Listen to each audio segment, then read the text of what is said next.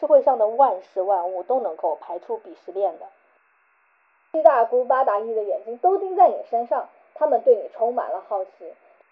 你这个分数为什么没有小 A 同学考得多？你看看你，又不是第一名。当时的我年少无知，别人怎么问我就怎么答。我们就好像是标准化流程下面的一个产物一样。难道我们作为一个独立的个体，就像他们捏好的模具一样吗？我觉得亲情对我来说还很重要。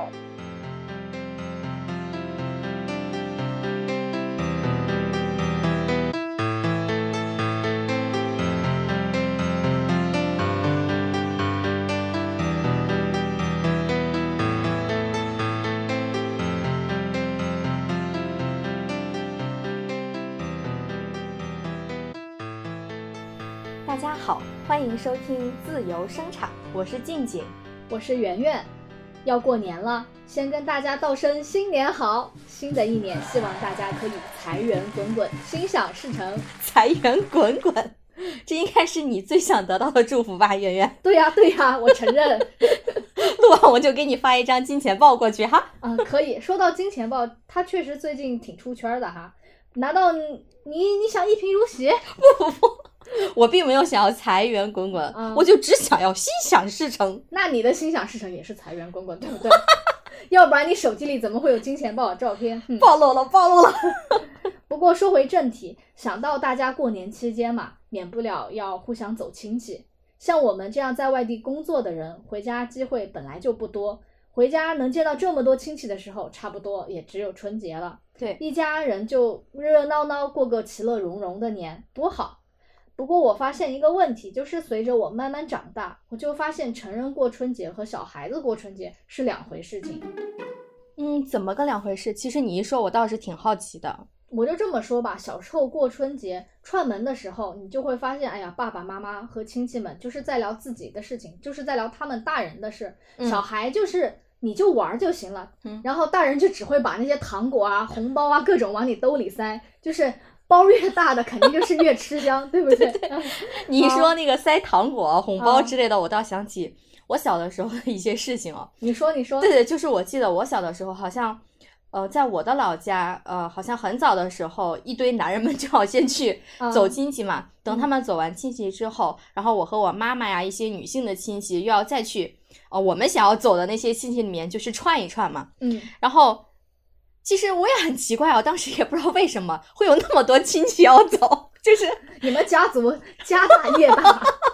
嗯然后呢，我们就哎，好像走两步，嗯就要进一个亲戚家，然后在那儿待一会儿，再走两步就又要进一个亲戚家。嗯，因为那个时候大家对于过年的仪式感是很强的，嗯，家家户户他们自己还要炒年货儿，比如说你炒个花生啊，或者炒个瓜子啊，还有各种糖果。你走到一家呢，然后有一家人就要往你那个兜儿里嗯塞嘛，你还在那儿故意的推推让着说：“哎呀，不要不要！”然后把兜儿敞开， 嗯就是嘴上说着不要，身体却很诚实，对，然后那个人就会往你那个兜儿里塞那个糖果嘛， 嗯然后到下一家还会塞，嗯。塞着塞着，我突然发现，哎，我的兜好像小了， 太小了，那是你心大了，你知道 吗？不够塞的。嗯，所以下一年就会穿一个更大兜的衣服，再去让他们给我塞糖果， 日子非常快乐。 哎呀妈，你这个心机 girl！但是你会发现，现在回家了之后，你就觉得七大姑八大姨的眼睛都盯在你身上，他们对你充满了好奇，就是各种问题，就是四面八方的向你涌来。就是问完了工资，就会问对象；问完了对象，就会问车房。他们总是脑袋里就是想着有十万个问题就要砸向你，就是让你无法招架。 你甚至可以想象这样一种场景啊，嗯就是你回家过年，我们就是那种带就是移动的火把子，你懂 吗？亲戚们就是抛出来那些问题，大大小小的问题，就是那种机关枪的子弹， 哒哒哒哒哒，我们就被打成了筛子，真的。刚刚你所说的那些场景，其实我都是可以体会到的啊。嗯就是 有的时候回家确实挺让人胆怯的，尤其是在这两年吧，我每次呃回去过年之前哈，我都会先给自己，嗯，让自己就是平静下来，让自己做好一定的心理准备，哦准备承受他们的各种哒哒哒哒哒。 先要给自己做一波心灵马杀鸡，是吧？对，是啊做好准备之后呢，我还要给自己一个心理暗示，说，嗯，我到了亲戚家，一定要做到有礼貌。 嗯但是呢，嗯，每当见到他们之后呢，他们问我的各种问题都会让我很窒息。就比如说，嗯，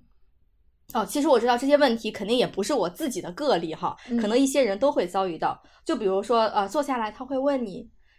静静呀，嗯你现在的工资一个月多少钱呀？ 其实呢，嗯，他问我多少钱，我并不想告诉他我到底有多少钱。这是属于个人隐私，谁愿意对说对对对，是的，啊我觉得一方面哈，它是属于嗯我的个人隐私；另一方面是，其实刚工作挣的也没有很多，嗯就是我自己是知道的。如果我把这个数字说给他们听的时候，我知道他们接下来一定会说：“哇，挣的这么少，还不如回家。所以说你家大业大是吧？ 真受不了。”其实还没有完，其实问完工作，他还会问你：“哦，你有没有对象呀？”如果我说没有的话，就会说：“哎呀，你怎么还没找对象？也该找啦！你是女生哎，你如果再大的话，就会更难找了。”嗯，我那个时候就会感觉，天哪，单身有罪吗？我如果是单身的话，是不是就不配为人？ 就那个时候，我其实是非常想要怼回去的，想怼他们。但是呢，因为他们是长辈嘛，嗯就是我也会告诉自己，因为他们是长辈，所以我要从内心里尊重他们。嗯所以我就是表面是 笑盈盈的，我的内心就是暗暗的搓火。就是每次我觉得吃年夜饭明明是一件很高兴的事情，但是由于他们的盘问，就会让我受一肚子的气。天哪，那我们要凭借自己精湛的演技陪大家吃完这场饭是 吧？是的，人生如戏， 全靠演技。但你说完我还蛮感同身受的，我就会发现哦，原来同一种世界，同一种亲戚，真的是。我、嗯我印象很深，就是当时我不是在北京念书嗯嘛，过年回家的时候就会有人问我，哎呀，圆圆你学的什么专业 呀？当时的我年少无知，哦嗯涉世未深，就别人怎么问我就怎么答，我就老老实实报上了自己又冷门又小众的专业。 对，对方听完之后就会问说：“哎呀，你这个专业怎么都没有听过 啊？对，当时我也问你，我也说，哎，你这个专业怎我怎么么没有听过？我也好像是你的亲 戚，是吧？？”那他就会问完之后嗯问问我专业嘛，就会说：“哎呀，那你这个小众又冷门的专业毕业到底能不能找到工作呀？嗯你看看隔壁王大妈的儿子跟你是同龄人，嗯，学的是国际金融，哎，就业前景好的不得了，一毕业就各种人抢着要嘛。”嗯，啊，听完之后，我整个人就是不太好了，就嗯当场石化。对，是的，嗯嗯，然后可能我的表情嗯幅度 有点大，对方就会觉得说，哎呀，意识到说是不是这个问题有点唐突，嗯，然后又立马就补上一句说，哎呀，不过也没事儿，嗯你看看那个张阿姨家的女儿今年高考没考好，考了个二本，还不如你呢，是在说我吗？ 哪有？就是哎呦喂，真是，就是这句话说的给我气笑了，你知道嗯吗？ 但是我仔细一琢磨，发现其实对方段位其实很高的，他能一句话同时讽刺两个人。 你知道刚刚你说，哎呀，不过没关系，他也只考了个二本，这句话就让我想到了 嗯，有一句话的杀伤力跟这个是一样的，就是哪句说，话你看那个人比你还丑。我 靠，其实刚刚说了这么多哈，其实像他们说的，像什么什么大妈呀，什么嗯什么阿姨呀，其实跟咱的亲戚也没有啥关系，对吧？啊？嗯，最多就是这个邻居或者认识的同事啊、朋友，是吧？对，而且他他说的那些孩子，也都不是他自己的孩子，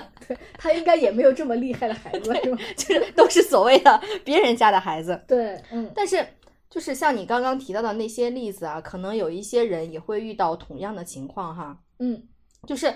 咱自己也不知道，嗯，大过年明明就是一个开心的日子，最后一些人说的话让我们感到非常的不舒服，而且无法抗拒。对啊呀，不过，就是如果是我们仔细想一下哈，就是上面提到的一些，比如说像啊、呃一些什么专业呀，嗯然后还有学历呀，啊、找对象啊，嗯，找到了对象就问你啊，对象干嘛的呀，对吧？就是一嗯对系列的对问题都会接踵而至。还有的人，嗯，他也很奇葩，就是平时哈你不不不觉得他怎么样，也不经常跟你联系，然后过年见面的时候，嗯，。就尤其要穿一个名牌儿啊，开一个好车呀，停在自家门前是吗？这我么浮夸？ 对，因为我真的见到过这样的，嗯就尤其是就像我回家是要是要到老家去过年嘛，嗯因为我老家是农村的，嗯然后嗯，农村其实那个时候大家家庭条件都差不多，但是孩子有的就出去了嘛，就有的混得好，有的混得差。嗯哦尤其是有一些混得好的家庭，就是孩子就特意一定要开一个就是好的车过来，然后一定要停在自己家的家门口，还不能停到别人家的家门口。 那就是把光粘给别人 家了。对对，是的，一定嗯不能、不能把这个光沾到别人家，一定要沾到自己家，站好自己的坑位，然后哦的让大家走过去一看就知道，嗯，这家的孩子有出息，他家有钱，嗯开的车好。嗯即便是村民们不知道他的车好，就有的时候就是返乡的那些孩子也会告诉父母，嗯，这个人家混得好，就会觉得很有排场，这很很有面子。对对对，主要还是很有面子，就是就是有一种，嗯，我有你没有，我就感觉我高你一等的哈。哦，是这样。其实前面说了这么多哈，我觉得它根本的原因呢，就是，嗯，现在就是在社会中，我们也渐渐的意识到了，社会上的万事万物都能够排除鄙视链的。嗯，然后呢，人们就是在这种鄙视链的作用之下，好像 人人都可以 显示出自己的优越感。你就比如说像我们北方的省份吧，那我们工作的最高追求就是体制内。嗯嗯，嗯那你像就是工作这件事情就不说了，因为它很明显。就像比如说现在我们的娱乐生活，比嗯如说你听个音乐，我听古典的，就是要鄙视你 听流行的，嗯，然后还鄙视什么嘻哈之类的。嗯，再比如说我我看个剧也是，什么英剧鄙视美剧啊，又鄙视韩剧啊，反正国产剧就是在鄙视链的底端。 天哪，是的，就是这这个链子鄙视下来，一串串的，永远永无永无止境。而且最重要的就是，当这种鄙视链进入到家庭的时候，我们内心是有一种不适应的感觉的，因嗯为我们之前小的时候接受到的教育就是说。啊、我们就是血浓于水，亲人就是你最近的存在，家人就是你温暖的港湾，受伤的时候是任你停靠的。现在倒好了，回家之后发现，哦，家里怎么也跟社会差不多，嗯嗯，那那那你说，嗯，这有真情吗？其实当然是有的哈，我们不可否认，它当然是有的。但是当我们发现这种鄙视链进入到家庭生活当中，我们最受的最大的伤害，可能它就是家人带给我们的。那这个港湾，他说温馨，但是可能温馨的也没有像以前那么纯粹。嗯嗯，嗯，你这么一说，就让我想起武志红说家为什么会伤人嘛？哦，对，他的那本书嘛，对，嗯嗯是的，嗯，我就会感觉你觉得本来是应该是包容的环境里，但是你会发现，哎，怎么鄙视链也进入到了家庭当中？是，嗯嗯，刚刚我们在聊小时候和长大后，总会觉得，哎，长大后各种感情啊，不如小时候纯粹。但我会发现，其实我们忽略了一个问题，就像鄙视链的这种行为，其实小时候就已经有了，只是我们怎么说呢？就是没有意识到，或者说当时不是以鄙视链这个词哦，去来对，去说的。是，嗯，嗯，或者就说我们当时年纪比较小，很难察觉和意识到它的存在，更谈不上去思考鄙视链背后的它的这种深刻的含义。对，我觉得我们小嗯的时候最多就是觉得、啊，你怎么总拿我去跟别人比较？对我觉得最多就是停留在比较的层面，但是我们确实是不知道比比较背后嗯，还有一些什么样的社会现象或者是人性的这些东西，我们确实是不知道的。对，就是嗯只是当单纯的情感上和情绪上抵触，就是自己被拿作被比较的对象，尤对其是当别人更优秀的时候，老被比。多少心里会是难受，就是你的察觉顶多是在情绪层面上，但你没是有办法去在那个时候，你说六七岁真正能意识到鄙视链背后大家呃大人的心理动机以及社会的因素，你是不可能去察觉的。对，是的，嗯嗯，我其实怎么说呢？我觉得在当时，你说在成人主导的世界里，小孩子有多大程度上能够去改变父母的这种行为嘛？那是不可能的。大部分你就只能是顺着父母成的人意们思，，对，对顺着成人给你的规则你去走，嗯，甚至你还要去迎合他们的这种希望，你就希望努力的让自己表现的好一点，可能就是为了得到父母的一句夸奖而已。对，，是的，嗯，孩觉子得的我世们界很简单。对嗯就是我们，我们我觉得我们小的时候，自己对自己最大的认可就是我们得到了父母的夸奖，对，父母说哦，你们好棒嗯，啊。然后其实有的时候这种比较也是因为父母在比较，嗯我们也不知道为什么在比，我们只知道如果父母让我们比较，我们比较，我们比较比别的人好了，那父母就会开心，那我们自己对也会开心。嗯嗯，这个逻辑很简单，并不是因为我比别人优秀我开心，而是因为通过被比较让父母开心了，才会让我更开心。是的其实是这种，就孩子的要求很简单，他只是要父母的那个赞扬和褒奖而已。是的，嗯嗯然后你这么一说，我就会想到我们小时候，就是八零后、九零后可能会有，我不知道大家有没有这种状态啊，就是我们到逢年过节，小朋友们就会组织联欢晚会嘛， 是的，是不是啊、 尤其是一个院子里的，大家就会 组织。只是零零后可能 get 不到这个点了，他们都去玩 iPad， 对啊，就是可能嗯那个时候就是核心家庭更多，大家就没有像这种一个院子里大家都很熟，能够玩到一起。嗯但是在我，因为我是九零后嘛，我们那个院子呢，就是属于一个呃公司体系下的那种院子，大家就是嗯邻里之间就都家很属熟院悉嘛那种，对，哎，对，就是嗯家属院，我很怎么古老想的半词了对，我想半天我就没蹦出这个词 来。嗯超古老的，对，就是那个家属院儿，嗯就是孩子们，就是呃，爸妈和周围之间的朋友，就是大家都是认识的，嗯他们的孩子就是我们也自然的就很认识。是的，到逢年过节的时候，就会组织那种联欢晚会，就是会有个人的项目啊，也会有团体的项目，我们还会选出主持人去把整个活动去串起来。对，啊，就是谁家有院子呢，我们就会去那家，就是地儿比较大嘛，然啊后我们就可以有场地提供我们表演。对嗯、哦，你们还是去别人家。对啊，我们还我们还曾经小的时候是专门找了一个，因为我们那个家属院里有一个中心的有一个花坛，啊我们还在中心的花坛里表演，哦，谁愿意来看谁就来看，就感觉像在卖艺。对，我们那个时候家属院中间那个你说的那个中心花坛，我们是叫娱乐场，哦，哇，你们高叫大娱上乐 场吗？我们不叫，我们就叫花坛。啊，我们叫娱乐嗯场。就我们有的时候会去娱乐场，它相当于是整个社区的那种公共场所，啊就是专门给大家嗨的那种空地。啊，但因为有的时候就是呃，怎么说呢？用公共场所我们用的少，但是也会去，但嗯是一般就会去找哪个小伙伴的家，因为他嗯们家的院子就是比较大嘛，嗯，然后氛围比较好。嗯然后小伙伴们就是提前一个多星期就会去准备自己的节目，哦有的去报唱歌，有的是诗朗诵，有的还表演吞拳，你知道吗？ 真的，大家对于才艺的定义是不一样的。哦到了提前准备了一个星期，我们就在下面苦练，尤嗯其是吞拳的哥们儿特别费 劲儿，还有那种反手摸肚脐眼儿的，真的不是现在流行，当年就流行了。那我想问圆圆，你在当中扮演什么样的才艺角色？我有的时候会怎么说呢？就是我我我最最牛的时候，我就记得我去当过一次主持人，哇那可你骄傲了。 但是我没有表演过吞拳， 嗯，那就到是了你有正儿八经的才艺是吗？我就是因为没有才艺，可能才会被去安排到那个主持人嘛。主持人也是才艺吗？因为我小时候唱歌有的时候会跑调，然哦后那个时候因为为了不跑调，我妈才让我去学的琴。但是嗯你学琴也不可能真的是去搬到现场去弹嘛。然 哦，后有的时候我可能就表演个诗朗诵之 类的，嗯嗯，很好，但是你现在唱歌很好听。是吧？ 对，是多的，谢我 妈。嗯，就是到了那个比，就是那天当天嘛，就是嗯啊、呃我们就是主持人就串场，大家就去上上才艺了。然后就不仅小朋友，就是、嗯就是小朋友，还有他们的家长，就是可能有整个场所有三四十号人，就围到那个场地里就去哦看那个表演，就是民间的那个联欢 晚会。哦嗯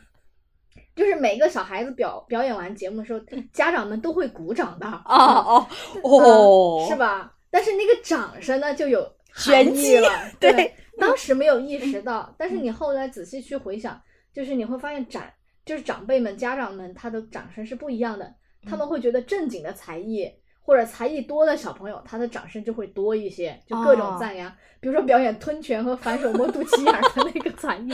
可能就不算才艺。然后家长们也鼓掌，但内心都会想：这是这是特长 吗？反手摸肚脐可能觉得啊，你手特长。对吧？你就会发现，在才艺圈儿它也有鄙视链的， 就是嗯跳芭蕾的肯定比跳民族舞的要牛，嗯比街舞的要更，就是街舞就是那个鄙视链的底端哦啊。但是你会表演诗朗诵啊，就会嗯比那种讲相声、说段子的要强。这可能是在南方，可能在天津就不 是， 是吧？哦嗯。但是那个反手摸肚脐眼儿和吞拳的肯定是最后的最后。 家长说那肯定是没才艺， 是凑时间长度才把人叫上去的那种。是嗯 的，嗯然后你会发现，就是小孩子的世界跟成人世界是一样的。嗯我们现在在才艺当中，你比如说我们的爱好滑雪呀、嗯然后潜水呀、甚至骑马，就是这当我们说出这些爱好的时候，这些人呢就会被高看一眼嘛，就跟小时候的道理其实是一样的。对对，嗯刚刚圆圆说的那些，其实我发现，在各种各样的场景当中，它嗯其实都是有鄙视链的存在的。对，你像圆圆刚刚说的情况，其实我觉得有一部分小孩子可能他小的时候，嗯，都经历过哈，嗯就是，而且我觉得有的时候，比如说一个孩子他在表演节目，如果你这个节目表演的好，你赢得了。满堂喝彩，他可能会是你人生记忆当中很美好，甚至是很骄傲的一笔，对啊，你就是舞台中间最闪亮 的，最闪亮 的一个。 对，是的， 嗯，但是呢，当比如说家长想让你表演，嗯，你并没有表演，或者你你表演了一个，比如说你表演了一个吞拳 头，你你表演了一个吞拳头，嗯你下一个节目是一个芭 蕾，哎呀妈，太惨了，就是这种，它他其实就是有一种暗暗的 battle 在里面。嗯，那对那个吞拳头明显就会被那个表演芭蕾的 人 PK 给下去对，给 battle 下去。嗯那很有可能到回家的时候，嗯这个吞拳头的小孩子 可能就会被父母责备。嗯他哪怕不被责备，可能父母当场对他的那种眼神或者那种表情，也会让他感觉到， 哎，我是不是受到了来自父母责备的目光？嗯那这种责备的眼神，可能也会是孩子内心当中一块很大的心理阴影。对啊，对，就是在小孩子世界里，这个跳芭蕾跟吞拳也没什么区别，对，都是是才艺嘛。对啊，你都是干嘛要才艺搞那些乱七八糟的东西？对，而且像圆圆刚刚说的，除了表演才艺之外，其实我们知道，我们小的时候有一个很大的课题，嗯，啥课题？就是学习成绩。我心中的 痛是吧？对， 大家心中的痛是，就这种痛，就是它完全就是童年，乃至是到了成年，它都是我们心中的一个噩梦吧，我感觉。嗯嗯，我觉得尤其是像我们这种就是很重视你学习成绩的家庭，你就比如像我家人啊，嗯比如说有一天你的那个成绩出分儿了，你出分儿了，就是家人除了要询问我的成绩以外，嗯每一次我的家人，尤其是我的爸爸，嗯他都会再去询问，因为我有很多玩的好的小朋友，比如说有五六个的那种，嗯，他除了要问我每一科的成绩，他还要再挨个的去问 我玩的好的别人的成绩，别人的小朋友的所有的单科成绩，天呐，然后一个一个跟你去比较，哎，你这个分数为什么没有小 A 同学考得多？嗯你是没有他努力呀、还是怎么样啊？那你这个分数为什么没有小 B 同学得的多啊？就是我小的时候也是很痛苦，因为我小的时候很偏科，啊，因为我的数学很差。嗯就关于理科的那些成绩，就是嗯，那个时候没有分文理科，但是也会有就是偏文科的或者偏理科的那种科目因嘛。为高中的时候你是要分文理的，所以啊对小就算小学没有分文理，大家也会去说，哎，你到底是文科好、数学好，对什么还是自语文然还有好社会什么对之类的对那种，还有嗯思修各种。对，初中的的时候其实也是、也是会有的。我就觉得那个时候，我感觉我的爸爸就很想让我考第一名，在嗯他的概念里，可能就是第一名就是很厉害，然后第二名就是失败者的那种感觉那你爸真的对你要求好严格、啊、非。常严，都不是严格，我感我觉觉是得班级前十就很牛 了，好吧？就是真非常的。嗯严苛。这就就是我觉得我小的时候就学习还好啦，就是没有那么吃力，就偶尔幸运的话还可以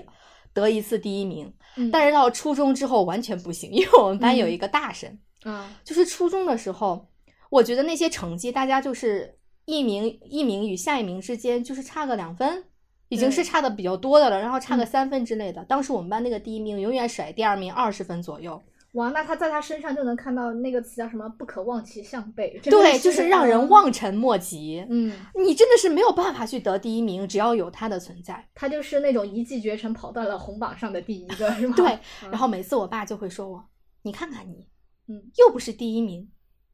那有的时候可能我单科哈，就是偶尔一次幸运，有一次单科考了第一名，他就会说，嗯哦，单科第一名算什么第一名？总分第一名才是真正的第一名。他是不是你希望你各科都全方位碾压其他人？我他觉才得可开能心是啊吧，，但是我嗯小的时候，你就想，他又说总分第一名才是真的第一名。我小的时嗯候，比如说我总分、呃拿了个第一名，很偶尔的情况，他就会说，嗯哦，你总分第一名，但是你为什么这个科目并没有得第一名？但其实听完你说，我觉得你的成绩已经很好了。这种偶尔第一名的情况，就说明你平均成绩肯定是在班上前五的，都不用说。但你爸对你要求还是会很高。对，，但是这种好，我觉得只局限于小的时候。哦嗯随着随着时间的推移，随着我慢慢的增长，嗯，我的成绩越来越差，那也没差呀。越来越不能让我的父母满意。嗯，天呐，静静，那你小时候经历了这么多，我都没有办法去想象。而且嗯我知道你们省就是高考大省嘛，千军万马过独木桥是很惨烈的。对，就是你真的是从从小被家人携带着卷大的。哦我我有我甚至有点庆幸在南方就没有跟你在同一个省，真的 是吧？嗯，月月，你知道吗？就是刚刚说的还不是最可怕的，那什么是最可怕？就是我觉得啊，小的时候最可怕的，嗯，是尤其是你就像我这一辈，肯定因为当时， 嗯，家长就像我们呃姥姥姥爷、爷爷奶奶那一辈，就是会就是我们的父母会有很多的兄弟姐妹嘛，嗯，所以说我们这辈的孩子也不止一个，就是比较的对象会很多，啊，尤其是大家一起。呃，坐在坐在一个桌子上吃团圆饭的时候，啊就是美其名曰 是团圆饭，嗯有的时候嗯会嗯莫名其妙的，或者说不约而同的，嗯都会提起孩子的成绩问题，嗯就是嗯他们就会问，哎呀你你你今年考多少呀？哎呀我考了多少多少，他可能考得很好，所以很嗯开心，那就会问我我考了多少多少呀？因为我在我们家的我这一辈里并不是学习成绩最好的，，那你们家真出人才 也并没有啊，就是永远会有人比我要考得好，嗯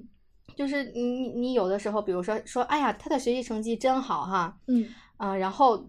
当比如说提到一个学习成绩差的孩子的时候，那家长肯定会说，就会夸夸前面那一个嘛，啊，哎呀，你家的孩子学习成绩可真好啊，你看我家的孩子就没有你家的孩子有出息，天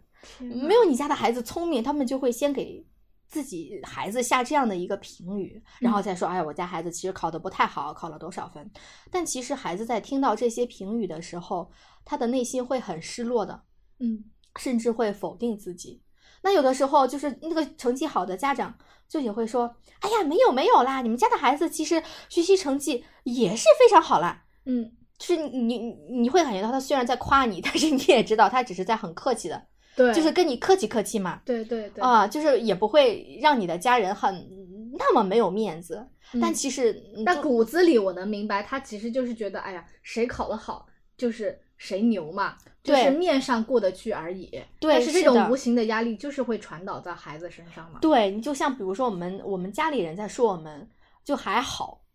但是就是当那个人再客气客气一下，然后再说我们已经挺好的时候，其实我不知道别的孩子哈，嗯，就是是我会觉得当那个人说我还我也还不错怎么样的时候，我其实都是会脸红的，就是我觉得脸红都是会。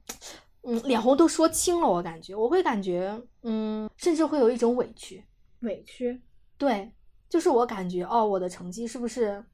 没有被肯定？我的努力是不是也被否定了？因为我觉嗯得我小的时候也并不是那种贪玩儿的孩子，嗯嗯，就是嗯，父母说我们的时候，其实我们内心是委屈的，嗯已经是比较委屈的了。 但是他又说，哎呀，你的孩子其实也不错，或者什么的，嗯。有的时候我们会有，也有也会有一种善意的理解哦，他肯定嗯了我的努力，但是你也知道我努力了，我还是没有你家的孩子好。其实说白了，无论他怎么肯定你过程努不努努力，我都会发现，那大家坐在饭桌上还是拿结果去来评判嘛。对，是嗯的，就就是这你这你这肯定了种我的努力，但是我的结果并没有你们家的孩子好，我也会觉得我是，哎，我是不是受到了，我内心会有点屈辱在的，也不知道是不是我小时候的自尊心太强了，可能你，我觉得你从小应该是个敏感的孩子。哦，非可常能敏是感，嗯嗯，所以就是我会觉得内心是有一种委屈甚至是屈辱的感觉在的，嗯而且，嗯，有的时候我觉得，嗯，尤其是，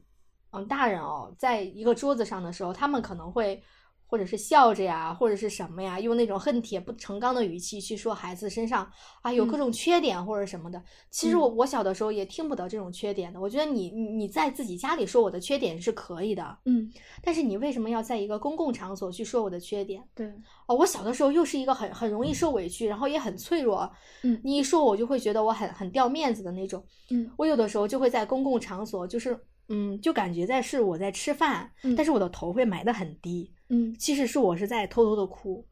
天呐，就是吃饭的时候是在偷偷的哭，但是。有的时候我会觉得别人会维护我的自尊心，不会戳破我，然后就嗯默默的让我在那儿哭。但是有的时候，有的亲戚甚至是我自己的家长也会说：“天哪，你怎么哭了？你这个做的不好，你还有脸哭？怎么说一句你就哭了？”他还会这样再说。其实我的内心会是更委屈的。哇，听完之后我我真的很想抱抱你，我都没想到你居然经历了这么多，那哪是吃饭，这明明就是鸿门宴和修罗场，我真的有这种感 觉。我就 嗯 感觉哦，吃饭的时候掺了很多的泪，小的时候莫名吃了很多的泪，你会觉得那个饭有点咸，是不是？过咸。啊，还有一点过太湿齁了对对对对，嗯，其实这些事情吧，它都已经过去了。但是你看我长到现在，都已经过去了十好几年，甚至快二十多年了。但嗯是我现在依然记得清清楚楚，就说明这种情绪或者是这种比较，哦，嗯现在来讲，它可能叫一种鄙视链，它对我而言是有一种后遗症存在的，尤其是嗯对于成绩这件事情，可能是真的，我小的时候父母把成绩看得太重了。 嗯嗯， 怎么说？因为因为我晚上有的时候是会做梦的，嗯我直到现在都会做我那个时候成绩不好的梦，嗯我就会梦到那个时候，嗯，老师让我去黑板上做题。尤其是数学老师，我特别害怕我的数学老师。。最怕哪科来哪 科是的，嗯我的数学老师让我去黑板上做题，我没有做出来，他不让我下去，就直接把我挂在了黑板上。 我永远做梦，就是梦到了我自己被挂在了黑板上， 下不来。这就是公开处刑了， 就是。对，是的，就是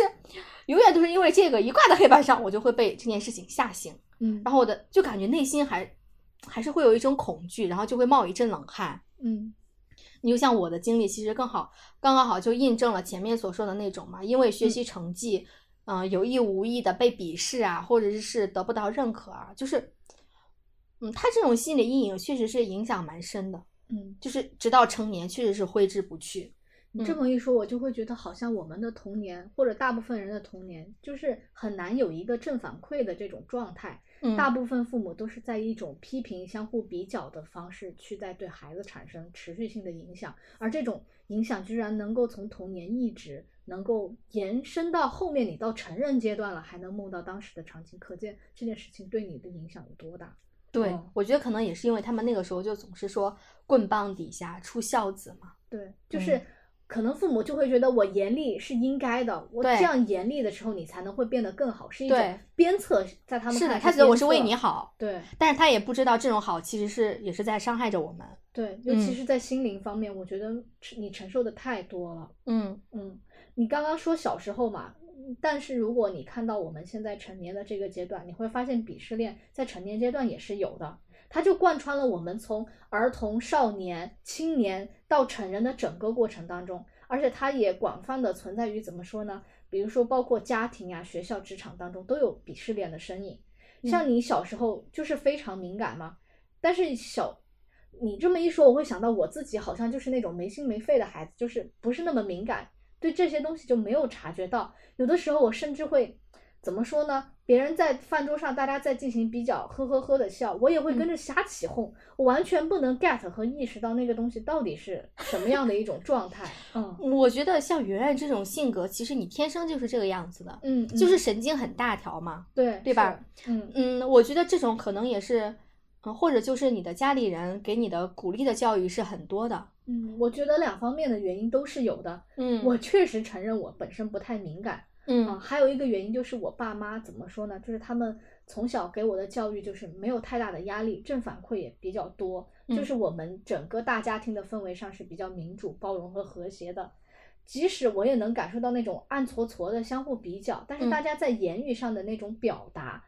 我就不会觉得说会让你特别怎么很直接。他们就是怎么说呢？比较内敛和克制。嗯总体下来，我的感觉对于鄙视链这件事情就不是那么的强烈。我嗯觉得或者是不是还有一种可能性，就是你在你们家这一代孩子当中，你已嗯经是最出色的那一个了，嗯，就是你已经站在了鄙视链的顶端， 别人都会拿你作为嗯标杆去鄙视别的人，会不会有这样一种情况？我我我可能可能存在吧，但是我自己感觉不到，因为我有的时候我也没有别人更强，因为成长之后你会总会发现，总有人比你更强，就是比一直比下去是没有尽头的。嗯，可能到长大了之后，我也会发现，怎么说呢？你就必须要承认自己的平凡和，就是你不可能像超人一样。对，经过一系列比较，我就必须要承认我就是个正常人而已。嗯嗯，嗯，但是工作之后，我也能发现，我能察觉到一些更细小的事情了。就小到一个眼神，我大概也能 get 到后面的这个眼神背后的意思。 那你啊进步了。对我终于进步了，可能就是开窍了一点点，嗯呃被社会化了嘛，嗯，呃，我也能察觉到自己被拎出来暗暗比较的时候，不过我也能看得比较开了，不会嗯引起太大的这种情绪波动。在我的视角下，怎么说呢？鄙视链的程度，它可能是一个区间概念。有的家庭可能就是两三分，有的家庭就是七八分。嗯我可能比较幸运，就是属于就是两三分的这种家庭的这种氛围。我很感谢我的父母和我的家人，就是嗯创造的环境相相对来说是比较友好的。嗯嗯嗯，我甚至觉得脑补了一个场景，要是嗯用鄙视链的分布，它可能是符合正态分布的。哇塞， 就是中间可能五六分的人比较居多，嗯像极值零分啊、十分的这种就比较少，就是一个中型的这种状态我。感觉你是不是最近论文写多了？你的量化分析都已经出来了。哎呀妈，其实我没有经过严密的论证， 就是脑补的，我就这么一说。那我就这么一听，啊、 行，就是刚刚圆圆说的这些哈，其实像小的时候我们遭遇的这些鄙视链，以及你刚刚在分析的这种是呈什么正向分布或者什么样的分布嗯状态啊，嗯就是我会觉得，就是小的时候可能我们也不太懂事，嗯那当我们就是慢慢长大了，其实我们自己也会有独立思考的能力了，而且自我意识的提升，我觉得是很显著的对，啊！我真的是觉得我我工作之后，自我能力以及是不能说自我能力吧，是自我意识，对我能嗯感受到，因为每次都是你先察觉到，后续才能蔓延到我跟其他同事之间， 真的。我觉得这可能跟我小的时候的家庭环境也有关系，嗯就是我可能是事事都想做到让父母去满意，嗯，啊，所以我会察言观色，尤其是哪个人对我更严厉，我就更会仔细的去观察他。我好像跟你相反，我就是别人爱怎么着怎么着，我自己照样能够过得很开心，就那种人。哎，对，所以这就是家庭环境下，成长出来不同的两个对是的状态的孩子，对，就是嗯家庭教育对于孩子的影响还是很大的。非常大。对，就包括性格的形成以及你是不是敏 感。我觉得我的敏敏感感可能一部分是因为我本来就挺敏感的，啊包括我们是不是曾经也做过什么 MBTI 职业性格测试，对对对？吧？我们两个就是完全一共四个字母，前三个字母都不一样 对都是相反的。啊！就是只有一个字母一样，就是那个 P，对对对，对是？吧？是，嗯，嗯，对，就是我会觉得，当我有了啊自我意识，或者是见过了更大的世界之后，我会发现，嗯，现在想来会有会有两个很奇怪的问题。嗯，什么问题？我想听一听。对，嗯，第一个就是，嗯，像我我像无论孩子在外面打拼有多努力，受了多少苦啊，就是当我们好不容易存了一点点钱，嗯或者是得到了一点点小小的进步，嗯甚至是有了一点点小小的成就，其实我们自己还是挺为这种进步或者是成就感到开心的。嗯，其实咱也不是主动去显摆啊，是亲戚问的。对呀， 那既然你问了，那我就说呗。啊，那我们说的时候呢，其实我们也并没有想要。呃，奢求说亲戚你夸奖夸奖我，对吧？谁奢求？我没有奢求过，嗯对，就不像小的时候奢求你给我一个糖果，对对吧？我们已经没有这样的奢求了。嗯就是即便是这样，就是我呃我们刚说完，就是杜说了不奢求你的夸奖，结果他们就不但没有夸奖，嗯还会哗的一下给我们头上嗯，浇一盆冷水，就把我们内心刚刚燃烧起的啊，关于动力的呀，关于自我满足的呀，嗯啊，关于对自己认可的这种小火苗，就给我们浇灭了。嗯嗯哎，你这么一说，我好像能 get 到了。就是我怎么说呢？你会发现，跟欧美的国家真的是不太一样。小孩子就是被总是被正向反馈嘛，但是我们嗯好像总是打压、谦虚、批评的这种哦方式去在教育孩子，哦真是的是是两的种模式。嗯，而且我还奇怪这些亲戚们的比较的那种逻辑是不一样的，嗯他总是拿你的弱处去跟别人的长处去比，对不对？对，有没是有这个感觉？的啊感同身受？啊，嗯你比如说，我举个例子，就比如说我做研究很厉害，嗯写论文很好，得过什么什么奖，他就会说，哎，你得过这些奖有什么用？你看那谁谁谁挣的钱。不多吗？他不香 吗？嗯，好。等我工作了，挣了一点小小的钱之后，哦他又说：“你看看你现在结了婚，连娃都没有，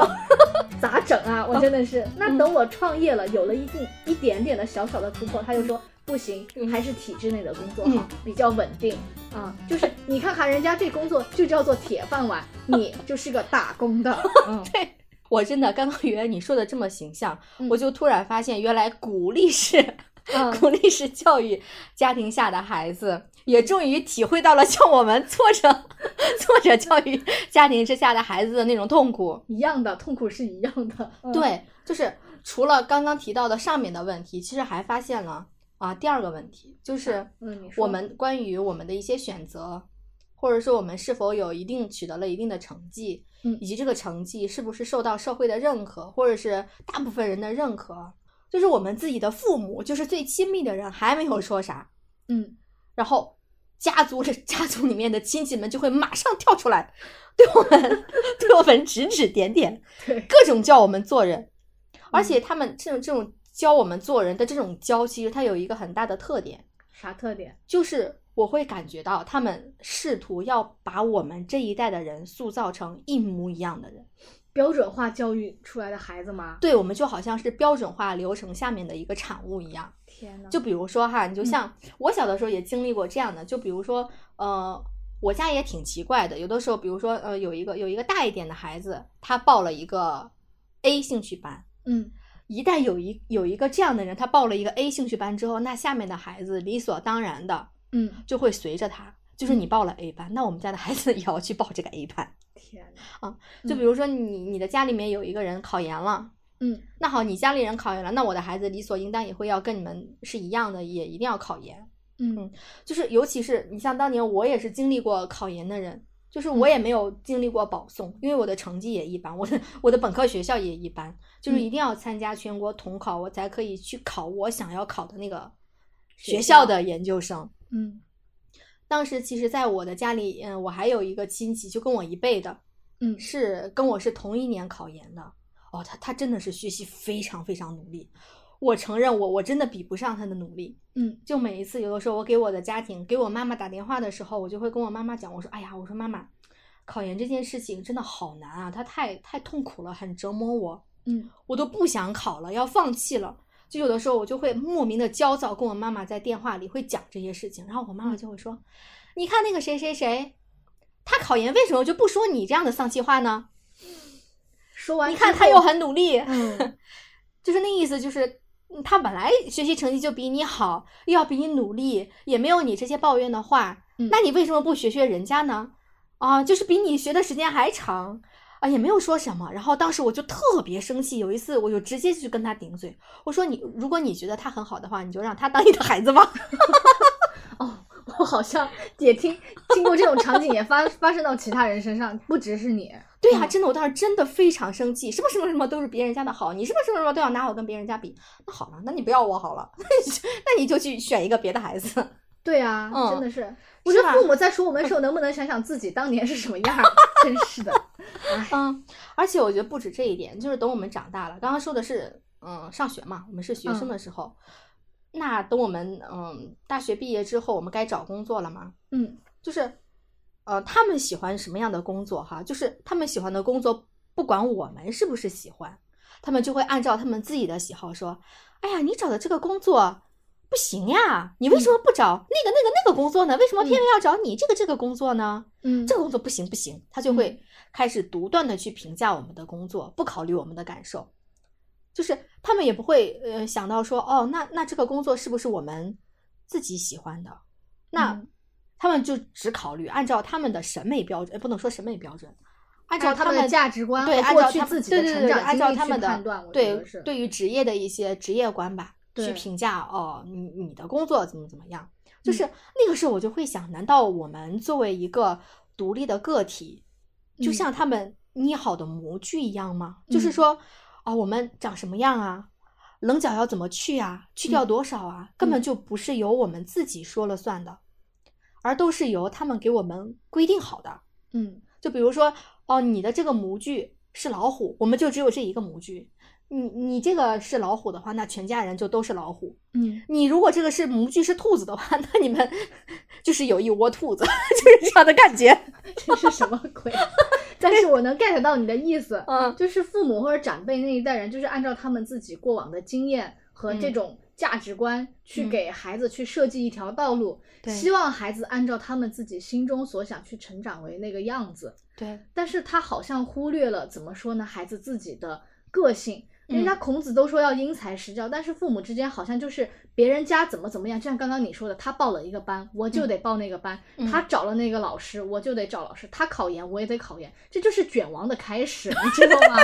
啊是的。然然后后那试图跟别人一样，那有什么意思呢？你只是一个工业流水线上的产品，可是孩子每个人都有自己的天性的呀，对不对？是，的，所以他们嗯想要我们的就是可能他想要有一个就是通用性的东西。对，你这个东西嗯只要通用了，其他的我们什么都不用想了。你这个人嗯这样成功了，那嗯下一个人这样也可能势必会成功。那从概率学上可能是、是这么一个意思，就是嗯你如果你做一种社会当中期望的人，那你和社会期望越符合，那你成功的概率就越高，他们就越安全，可能是这种逻辑。嗯但是我也会在想，那我们究竟要过他们想让我们过的人生，还是我们该过自己过的人生，对不对？对呀、就像嗯你刚刚说的，就是我们自己的人生也很宝贵的。嗯，其实我们每个人都会觉得，我们自己的人生都很宝贵，它对就是属于我们自己的嗯，我们想自己做主。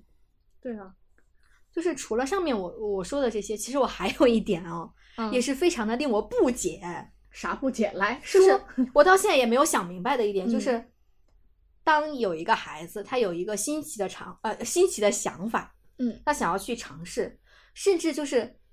这种东西小到你要穿什么样的鞋，嗯然后改一个什么样的发型，就是当我们的审美不符合他们的预期或者不符合他们的审美的话，嗯，他们就开始阻碍或者打击我们。当我们的想法符合他们的预期或符合他们的审美的时候，他们才会去鼓励你，或者是同意你去这么做。我就会有的时候就是，有的时候那些不同意的话说的也挺也不太好听。我就记得有一次好像是我忘记了，反正我身边的人好像也是家人在说、那天那次好像我是我是留了一个齐刘海儿，还是是还是留了一个什么？嗯这我说你留这个齐刘海儿就很庸俗， 就是他要让你留两片娃嘛，真是的我也不知道为什么，就是我庸不庸俗跟我留什么样的发型有什么关系？你说是不是？ 对啊。我感觉父母好像心中就是，或者是长辈那一代人，就是心中是有标准答案的对啊，有正确答案的。当你回答的不是他预期的那个答案时你候，就是，错的， 对你 就是错的，是的。嗯而且我也感觉，就是我们好像平时也不会去冒犯亲戚们。对啊呀、我们其实有的时候在听亲戚在说一些，嗯，我们听来不太中听的话的时候，我们也嗯不会去攻击他们，对也不会去跟他们顶嘴。嗯，就是我们不冒犯他们，但是我就会想要知道，就为什么他们总是说一些想要冒犯我们的话呢？啊，我也想问他们，你知道 吗？啊、哎说到这里，我觉得我俩都有点稍微有点激动，是的，是的，不过其实我也能够理解，就是长辈或者亲戚们的好奇，因为我们确实离开故乡太久了，也就是逢年过节，尤其是过个春节，可能大家才能够聚在一起聊一聊家长里短。嗯，那如果你说一大家子人逢年过节围在一起聊刚才刚刚的正态分布， 那这个画面是不是也有点诡异 我？觉得啊其实是诡异，甚至有点吓人，对呀、就感觉过年大家回家团聚，开了一个大型学术研讨会。哎对吧？我就跟你说，所以这个时候逢年过节的这个场景里面聊家长里短确实很正常，所以我们也不能像刚刚那么，可能是有点太过于玻璃心嘛。对，是，嗯嗯。然后我后来又想了想说，你说二十岁到三十岁这个岁数期间啊，就是人生蛮多事情都会发生嘛。你比如说找工作啊、谈恋爱呀、或者说在职场里遇到什么样不开心的事情，总之就是在这个年龄段，在这个时间段，我们身上很多的人生话题都会集中的爆发。对，嗯是的，那如果你再看长辈那一边啊、他们就人生进入了到怎么说呢，比较平缓的阶段，要么就是退休了，就是有有足够的时间去八卦周围的人，哦，是的，是不是？而且要么就是周围的人这他他们都好闲。对啊，都扒的差不多了啊，没什么可扒了啊，所以周围新鲜事情可能也比较少。就算当我们回到过年回到家，肯定是带着一身问题回来，那他们不问不问，那肯定就问你呀、对不对？是，啊嗯，当我也知道他们问这种问题呢，也并不是带着呃恶意或者看笑话的心情，可能只是他们的一种表达爱的方式，表达关心的方式。嗯他也想试图了解，哎，说九零后，甚甚至零零后他们的人生，年轻人的人生是长什么样的？嗯，我觉得亲情对我来说还很重要，因为我高中的时候是去省城念书的，嗯，就是在省城的是我姨妈照顾了我三年，包括我从省城回回家的那个机票，往返的机票都是我小姨帮忙的，因为当时我们家的条件也不是说特别好嘛，嗯，你会发现一方有难真的是八方支援，哦，小雨真的好好啊，对啊感人。对，很感人。就是嗯我们家有困难的时候，就全家人都伸出援手了，就是不论是物质上的、精神上的都有。哦，所以我还蛮感激他们的，因为我作为独生子女这一辈都能感觉到，这是整个大家庭之间的亲情和氛围，更不要说父母那一辈人，他们本身呢就是有亲兄弟、亲姊妹的这一些人，他的感这种情感肯定是比我浓烈的要多得多。我觉嗯得是的，我们这一代嗯确实独生子女会比较多，嗯就是有的时候我们也不太能深刻的去理解到，就是为什么有的时候自己的家人会把兄弟姐妹看得比自己的小家庭还还要重重要。对对，有的时候我们也是不理解，确实是，嗯，就像刚刚圆圆说的，我确实也是在反思哦，就是嗯我们刚刚前面所说的所有的那些鄙视链的问题，嗯其实是一直是站在自己的角度去考虑的。是的那这种角度确实是有一点狭隘了哈。啊。但如果大家能 看到现在的这个场景，我就能知道静静的眼睛里想说但是 了。 是的，啊，你说，但是你太了解我了，圆圆。但嗯是，就是我们是当然不会否认亲戚对我们的关爱的，嗯但是不好意思啊，朋友们， 啊，这并不是我的本意啊，朋友们，那是谁的本意？我 就想问了。就是啊，你说，可不可以容许我邪恶一下？ 就是去、嗯去想一个场景，嗯，就是有的时候我们也会发现，因为我真的是一个很敏感的人，呃，我也知道肯定有一些网站上或者在其他的地方，我也会看到类似我的感受的啊。嗯，你说，就是我们有的时候会发现，一些亲戚他就是要以显示他自己是比你比他们那一辈优越，啊，他自己的孩子比我们这一辈优越嗯为乐的，然后他们会觉得哦，只有比较才会显示的他们非常厉害，从而证明他们现在活的是好的，好像不比较就无法证明他们是活得好的。嗯就是其实我也会想其中的一些原因哦，就是嗯因为他们那一辈确实是经历过生活的苦的，那种苦是我们没有经历过的，对，因为他们真正的是饿着肚子，然后没有钱去各处借钱，然后颠簸着过来的。嗯，你说到这儿，我突然想起一个例子哦，就是你说我我小的时候是听我爸爸说过，就是因为我嗯，我爸爸家是农村的，嗯家里是真的穷，然后孩子也不止一个的那种。嗯我就记得是因为要要上学还是怎么着，确实家里人顾不过来，然后好像是要去别别家借钱，嗯就只有借了这个钱，才有可能让自己的孩子全部都上学。嗯那个时候好像我爸是说给他的邻居借借借几毛钱，还是借多少钱，而且还是分开各个邻居就是凑的那种钱，嗯就好像有的人现在买房，就是我这这家借一万，那家借一万那种借，嗯，就是每家人都借了那么少的钱，但是依然不会有人借给我奶奶家，因为他们知道嗯我借给你这个钱，你家那么穷是还不上的，我对你还我的钱是不抱任何希望。嗯每个人其实钱也不多，我也不会借给你钱，嗯，然后我也知道你还不上，所以那就不要借了。那你爸爸小时候成长环境还真的是对，就是真的是太难很苦，了就是就是颠沛流离，嗯然后想要上学也很难，嗯所以那个时候，我好像也突然知道我爸小的时候为什么会对我学习搞得这么严苛，嗯也是因为他小的时候受过这些苦，因为他知道自己的父母因为他上学，可能受了一些冷眼，或者是很不容易，嗯他只有考出去了，才能报答父母的这种恩培情养吧。嗯，对，嗯，他那个时候也是自尊心很强，对自己要求也很高。就比如他那个时候说，如果是考试没有考好，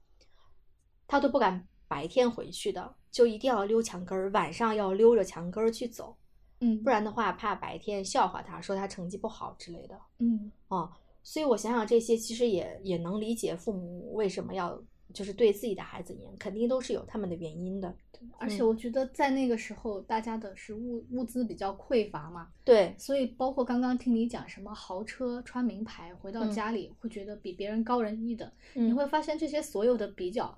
大部分都是在物质上的，可能对就是原来过去太穷了，嗯所以我现在有了一点，但凡在物质上有了提高，或者给家里盖了新房，我就必须要展示，去向周围的人宣证明告一下说，对，证明对说我是 OK 的，我是能力是可以的。对。嗯就是我觉得在那个年代来说，因为就饿嘛，也没有钱，觉得吃饱就已经是就生活已经是很好了。对，精神上的东西可能会想的比较少，所以大家攀比的层面上更多的是在物质上啊。对，就是我觉得就是物质上如果都很难满足的话，你就不要去想什么精神，对，更不要去想什么自我意识之类的这种。像我们这种年代，就是生活稍微会富足一点，这种嗯，就是仓廪实而知礼节嘛，衣食足而知荣辱。他们还没有到这种什么自我意识或者什么，对，就是他们的生活境况是没有条件让他们去想这些的。嗯嗯，而且你刚刚讲，就说比如说你爸爸当时上学这么辛苦，但是你你奶奶还是真的就是砸锅卖铁，还要供你父亲嗯去上学。他就是学习不好或者借不到钱的时候，他自己压力就有大。但你也会想到古话，就是说哦，嗯、万般皆下品，唯有读书高。对就是就是念书读书人的这种。怎么，你你有没有发现，其实也是有一个鄙视链的这个概念是在里面的？就是嗯大家就是说啊，孩子只有肯定就是你真的只有读书才能改变命运，读书人对就是 OK。哦是的，的，就是直到现在，比如说我说我现在哦，我再去升个学历，比如说我再去考个博士嘛，嗯嗯，都会支持的，每个人都会支持的。尤其是嗯你像嗯我爷爷奶奶都是在农村，我如果说哎呦，那我想要再考个博士，我觉得我爷爷都要高兴的跳起来了。 对，就是那嗯种对于读书人的这种，觉得他们会觉得是很很棒的。对，而且我仔细去想，嗯我好像也能理解说，可能换一个角度，我会去想，就是说为什么长辈那么喜欢攀比孩子了。嗯你你就像比如说我们这一代人从小到大经常听父母说的一句话就是，我做的这一切都是为了你。我知道哦这句话确实道出了可怜天下父母心，也说出了中国父母的付出型人格。他们总是在为孩子、为家庭去付出，但你有没有发现一个问题，就是这句话它其实反映了父母长辈在他们大部分的人生时间里是看不到自己的影子的，是的，他们就是在为别人而活。对刚刚讲的攀比孩子，其实本质上他们是在为孩子活，为为父母着想，为家庭去想，他们看不到自己。是。嗯就是他在成长过程当中，如果说长辈丢掉了自我，他其实也就丢掉了自我肯定和自我评价的这种空间。对，是的，就包括刚刚嗯说的什么豪车啥的，也嗯是为了向别人证明对，我现在就是比你过得好。对，而且嗯他也会通过别人的赞许或者眼神的这种肯定来肯定他，对，是的，嗯，这就是一种外在的评价体系嘛。是的，是的，嗯，啊，而且更有意思的，你会发现他为什么要比孩子，就是比孩子本身说啊，你孩子真棒，其实嗯本质上他是希望别人通过夸他孩培子养，来对对，夸自己。来肯定他自己对孩子的培养和付出。对，就是嗯这个逻辑特别嗯顺，嗯就是他从就是这种间接的评价体系，就是广泛的存在于我们的这种社会里，嗯，哎，怎么说呢？就是在我看来，我做的一切都是为了你这句话，对于父母来说，他们他们是丧失主体意识的。嗯对而且围绕着这种意识形成的社会评价体系，也压在了也也压在了我们的这代人的身上。嗯，你说，作为晚辈，我们听了只会有负罪感啊，我们就会很直观的认为，父母人生中最糟糕的事情，可能都是我造成的，而且。我们也承载了父母他们幸福感的来源，这种压力超大。我就很希望我父母的压，就是他们的幸福是来源于自己，而不是来对源于我。是的，嗯我觉得孩子之所以有这种负罪感或者什么，也是因为家长说我做了这一切都是为了你。我觉得这是一句，你可以说是父母无私奉献，也可以说，我觉得在孩子看来，他可能会觉得这句话是对自己的一个绑架。是的，是的以爱之名的绑架，真的对，他是就也会觉得很压抑，所以我觉得，如果父母经常会对他说这句话的话，我觉得孩子也会很敏感。会超难受。对，而且孩子会以父母的意志为意志，嗯孩子也会丢失掉自我。是的，嗯，嗯就是像刚刚就是圆圆讲的这些例子，其实也是在说，呃，如果是说父母或者是长辈之间攀比孩子，嗯，我在想，哦，这种现象它其实是不是也只是一种表面现象？嗯，那它的实质是什么呢？它的实质就是父母就是他只在意社会评价，嗯，而失去了自我对对，啊，他其实是有一种这样的心理在作祟的，嗯，就是，嗯，如果他们是出于好意的话啊，嗯我们当然是很理解他们的初心的，嗯嗯，就是他们攀比的话，就是如果是好意，我们会理解他们，我我觉得我们也是会共情的，但是你说哈，嗯，再容许我邪恶一下啊！嗯天哪，我今天为什么总是在扮演邪恶的角色？ 因为你是天蝎座啊，就是很腹黑嘛， 是吧？啊来吧，继这续个大发挥标，签直接压在了我的头上。 来大天蝎，开始开始你对的表演，嗯就是其实保不齐还会有一些亲戚哦，嗯平时呢其实是不来往的，但是因为攀比嘛，比如说小的时候，你就是你你小的时候你是比他们家的孩子要强一点的，啊可能 亲戚总会觉得攀比上他总是占下风，啊他也很不服气。嗯等孩子长大以后，稍稍要比你好一点，他马上就会过来，溜着孩子在你面前走一圈儿，哦说：“你看我们家孩子多好多好多好。”就那个意思，就是我超我家孩子超越了你。哎，你知道吗？如果正面上说，就是那句话“君子报仇，十年不晚”，是吗？对对， 十年之后看我回来报仇了，我还要在你面前秀。是 的，是的，就是感觉他那种炫耀，就是说一定要，你看我家孩子好吧，这嗯一下我扳回了一 城，对对对，他会把这种优越感给赢回来的。 嗯，说到这里，突然想起就是有一个心理学家叫阿德勒，嗯，哦，据说这个人他是啊第一个提出优越感这个词的人，他就哦曾经说过，优越感它来自克服自卑感的需要，嗯，自卑感和优越感它其实是同一枚硬币的两面，哇，说的真好， 我要默默记在我的小本本上。不要着急哦。其实心理学上还有一句话是说，优越感只不过是自卑以倒立的形态走路。哦，其实我当时看到这句话的时候，我也觉得很有道理。嗯然后我的脑海里马上就浮现出是前一年还是前两年，我忘记了，就是嗯当时我看的一个电视剧叫做《小舍得》。哦，我记得当时还很火，就是嗯，朋友圈好多都在刷嘛。对是宋佳演的吧？对对，宋佳和蒋欣演的嘛，双女啊嗯主的这种，就是呃，小舍得的这个例子呢，它其实跟我上面讲到的有一点类似哈，但是也嗯不是完全相同。它这个小舍得讲的是啥呢？就是蒋欣和宋佳他们是两个重组家庭的孩子，就是蒋欣跟的是母亲那边，嗯，是母亲的女儿，然后宋佳是父亲的女儿。从父母相比来讲呢，就是那个母亲是很占下风的，也没有什么正儿八经的工作，以前就是做护工，然后被那个父亲还是一个什么什么官员吧，被那个父亲看上了，哦嗯后来呢就跟他结婚了。那那个蒋欣其实也也没有宋佳那么养尊处优嗯啊、家庭条件也没有他好，社会地位也没有他高，然后学历啥的也没有宋佳好，所以其实，嗯，蒋欣她的内心其实肯定是有一定的自卑感存在的。对，啊因为在同一个屋檐下生活，肯定就能感受到两边成长环境就是差异太大了。对，然后她因为这种自卑感，所以她就很想证明自己，可嗯是又觉得可能自己 证明自己也没有太多的希望，于嗯是她就想把就是显示优越感这一个部分。呃，压在了她自己的孩子身上，好像在押宝一样压在了自己孩子的身上，于是就每天逼着自己的孩子学习，嗯考试，拿第一名，然后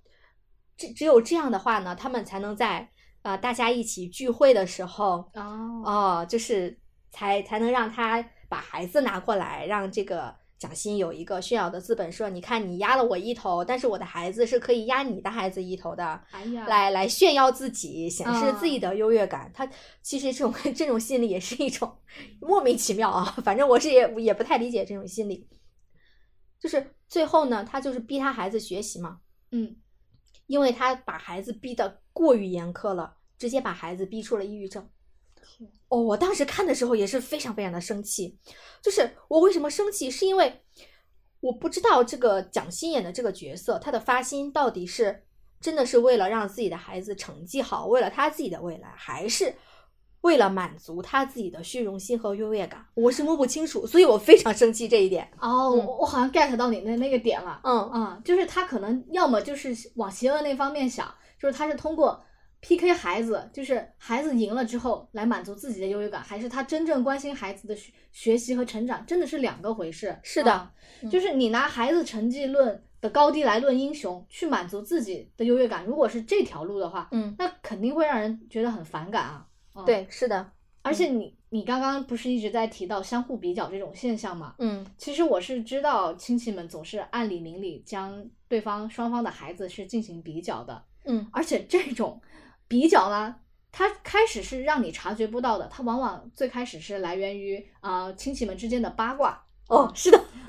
就是这个时候，咱俩可以来模拟一个场景，哦就是好一人扮演一个角色。好的大家可能听完我俩说完之后，你可能会觉得很熟悉嘛。嗯好了，啊我先开清一始个啊嗓子啊。啊， 小剧场开始，来，是的，来。嗯哎，听说你女儿这次过年要带男朋友回家啊？她男朋友做什么工作呀？呃，是啊，呃，我听女儿说她是大厂里的程序员儿，嗯，程序员啊？哦，还行还行，程序员真的还行。不过呢，你可得好好把把关啊。我跟你讲，我家女婿可是真的非常不错啊，为人和善，出手大方。每嗯次跟我们吃饭，他都要抢着买单，就是自己开公司嘛，太忙了，满世界跑，嗯，整天飞过来飞过去，不着家。好的，小剧场结束。大家听完这段对话，会不会觉得说这亲戚哪里是在关心自己？这明明就是在八卦的同时，还要显摆一下自己嘛？血浓于水对我们来说本来是一种很美好的缘分嘛，但是这种血浓于水的亲戚，却万万没想到成了这种暗中相较量的对手。想想还挺唏嘘的，也挺逗的。对，嗯是？吧？那静静，你会不会觉得这样的比较其实还蛮影响亲戚之间的关 系的？我觉得必定会的吧。啊，就是从刚刚圆圆讲的例子当中，我突然意识到一点哦，就是包括亲戚，包括亲戚八卦你的人很多， 嗯但是真正的打心眼儿里去关心你、关爱你的人是非常非常少的。嗯我觉得我们对亲情还是抱有很大的期待的，就是，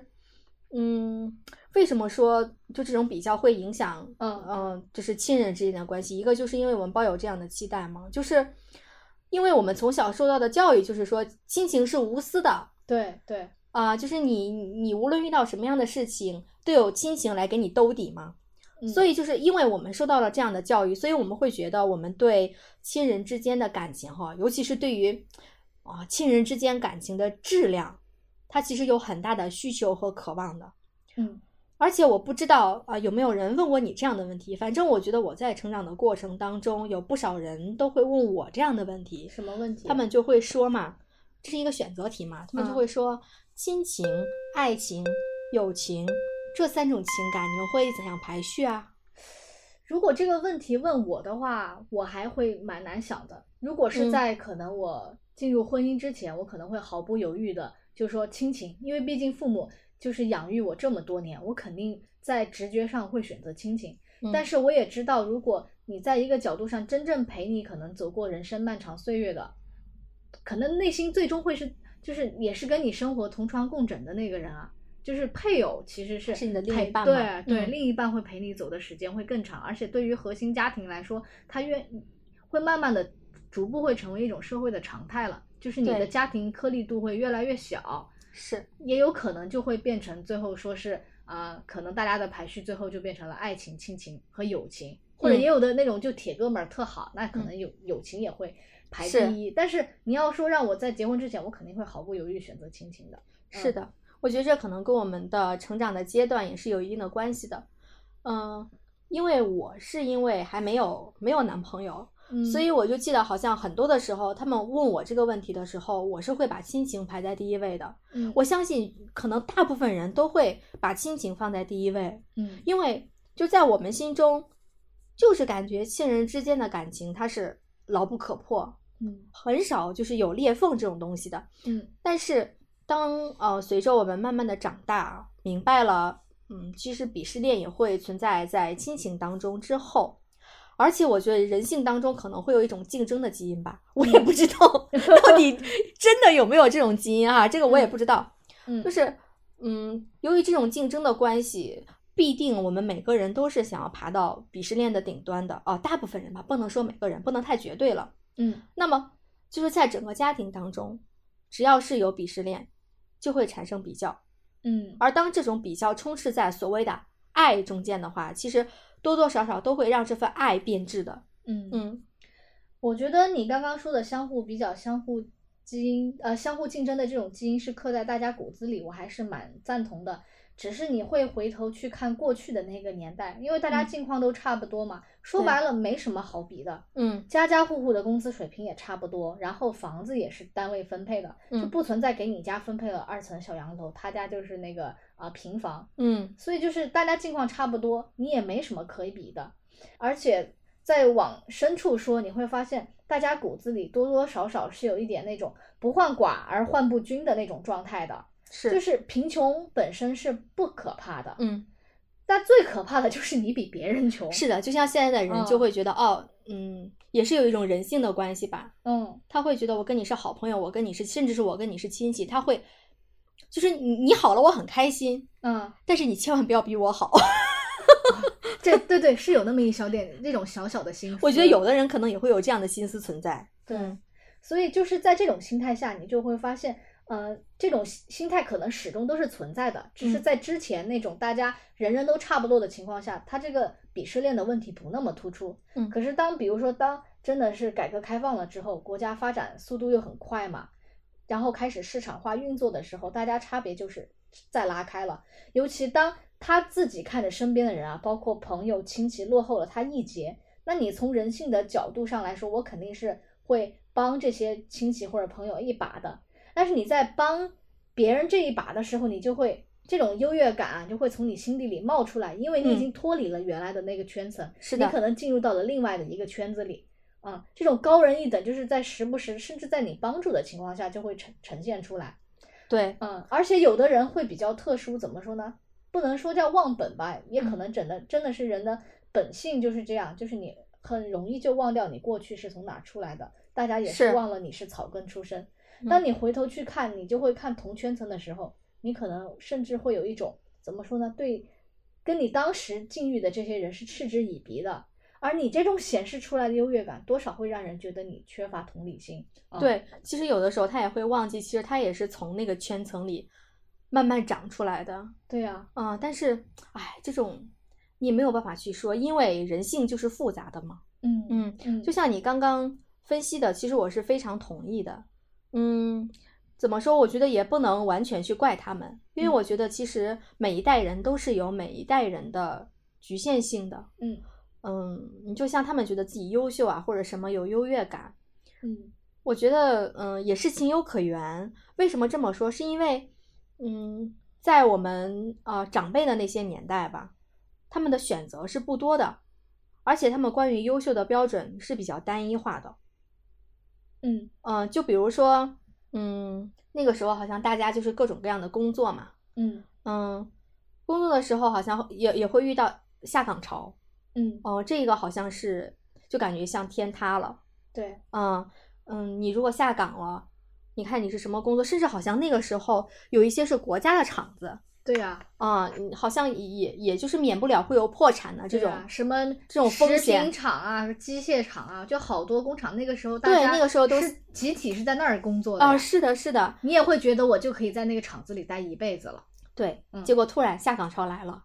就是想到下岗的和没有想到下岗的都下岗了，嗯嗯，所以他们就会觉得哦，什么样的人比较优秀，就是那些有真的就是公务员或者是事业编的那些，对，事业单位的，所谓现在也是家长要求我们啊、要去稳定的单位的那种那种职业，他他没有下岗嗯啊，所以那个年代的评判就是他们那种就是优秀的，不下岗的稳定的就永远是优秀的人，对或者是有钱的他是优秀的人，嗯那种那种标准确实是非常的单一化的。那嗯其实虽然是现在我们的这种情况，它还是存在，但是我感觉是比那个时候要好转一点的，嗯稍微的多元化了一点我们的评判标准。对嗯对就是我们之间有很多的年龄差嘛，所以所以说就是因为我们经历的不同，他们所以说他们评判我们的角度啊，他有的时候肯定是会让我们不舒服的。嗯而且你像我们现在这个时代，嗯，关于职业呀、关于成功的定义，其实角度是比较多的。嗯嗯，有可能做出成绩的领域也是多的。就是对于我们而言，一切都是丰富和多元的。嗯就是我们在离开家的时候啊，明明是觉得，哎，我好像感觉自己在这一领域，然后混的还挺好的，嗯，蛮出色的。但因为评价标准的不同嘛，就是回到家之后，他因为没有见过这些，他的评判标准还是他们那个年代的评判标准对，就咵一下给我们扣下了一个失败者的帽子。跨越时空的标准， 是的 真的，嗯对，就比如说现现在很洋气的叫收纳师，对吧？嗯嗯就是要，其实这个也是一个很需要动脑子的工作，综合能力需要需要很强的综合能力的工作。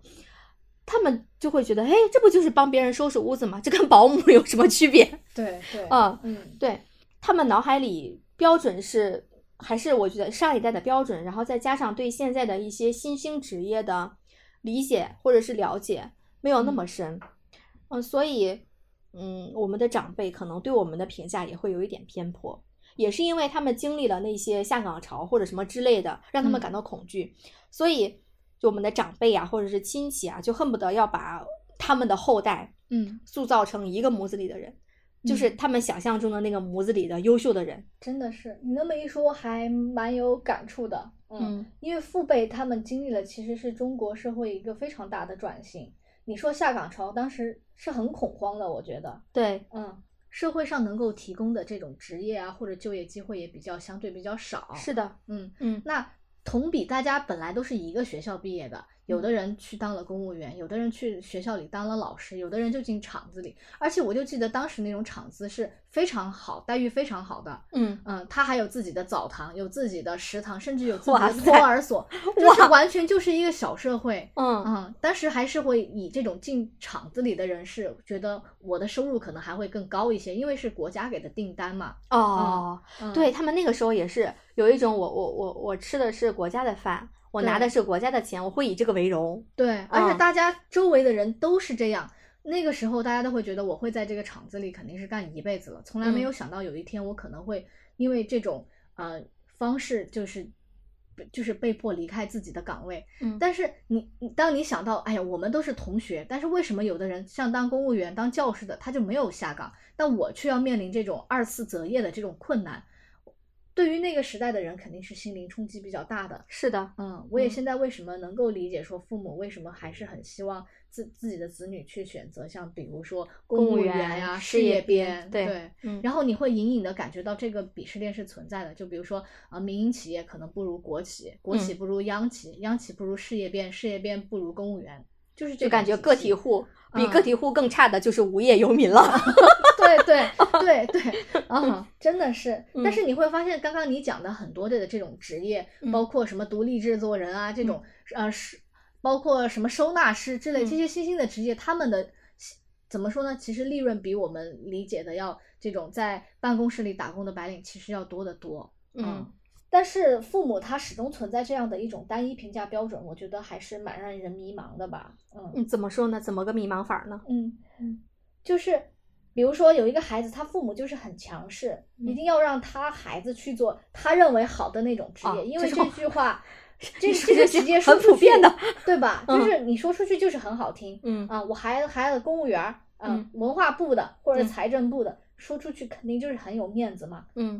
但是你他其实并没有想过，这个职业可能并不是孩子自己本身所想要的，嗯只是父母会用于自己的面子啊，或者是过去的经历去说服孩子说，你看看，嗯嗯，就说这个工作肯定是好的，你你吃你走过的路还没有吃过的，我吃过的饭吃过说的盐还言多，对。对，嗯嗯，但是孩子有想法，但是面对强势的父母的时候，他是不敢说，甚至大家会有一种社会舆论，就是说你要百百什么百事孝为先啊，百善哦孝为先的这种嗯评价标准，那他肯定是顺从父母的。这个时候，他对于选择职业呀，或者说是建立自己的职业观，都会有很大程度上的迷茫的。哦对，嗯我觉得像你刚刚说的这种现象，其实在我来看是蛮可怕的。嗯就是因为我是有一个个人的职业观念，就是找工作还是一定要以自己喜欢为主吧。嗯哦，当然了，这不是唯一的职业观念哈，就是我个人的。就是你就像刚刚你说的上面的那个父母，嗯他的那个观念肯定跟我是完全不一样的，嗯因为他们是觉得相相对于呃一个喜欢的职业来说，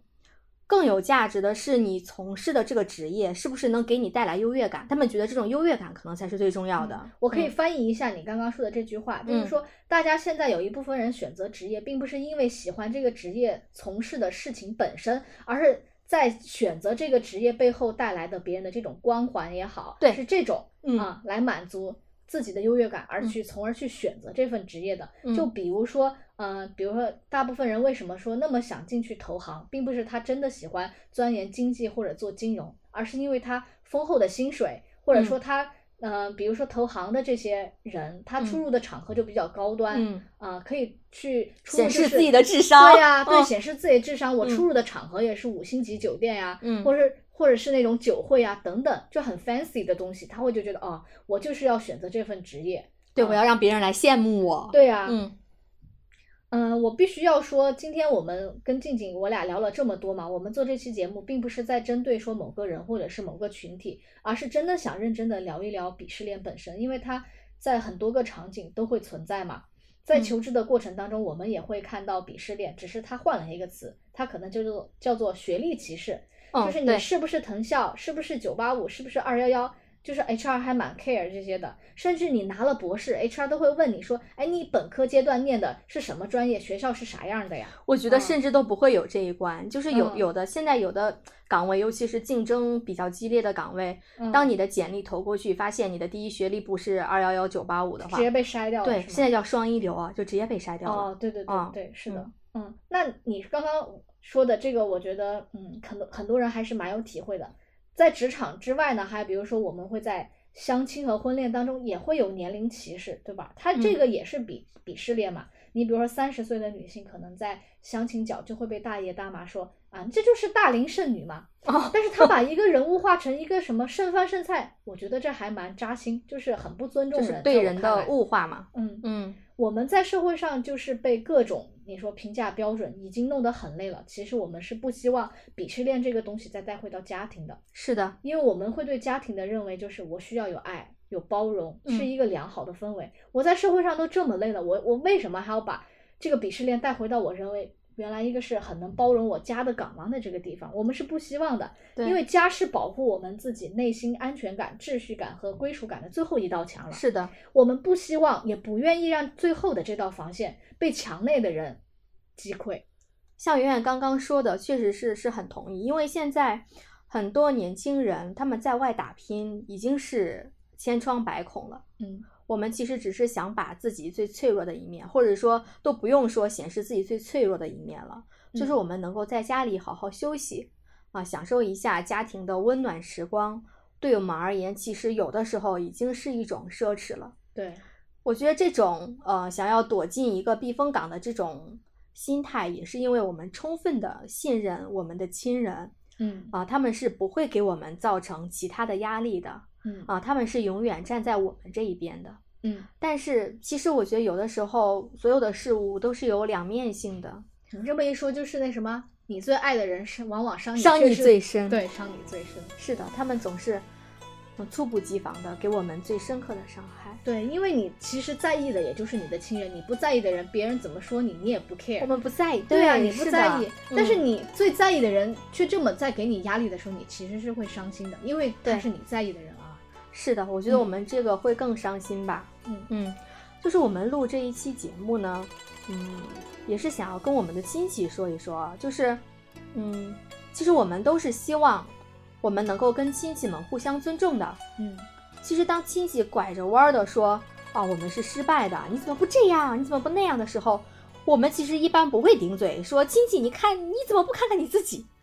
哎你说呦我们是嗯不会这样跟他们说话的，不会不会，就是诸如此类的话，我们都不会去说。我们是有边界感的。嗯，对，我觉得，嗯，我们不会这样说话的原因，很大程度上都是因为我们是尊重他们的。嗯我知道我说了这样的话，我是会伤害到你们的。嗯哦但既然刚刚我们谈到了说亲戚之间应该互相尊重，就是我在尊我已经尊重你们了，嗯当然我也更希望你们可以尊重我们。嗯我觉得这种尊重其实它是一个很广泛的定义，就是，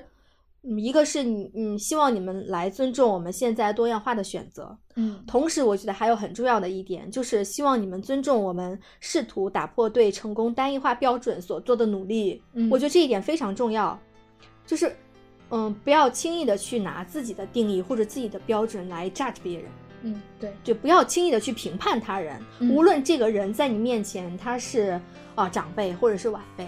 嗯，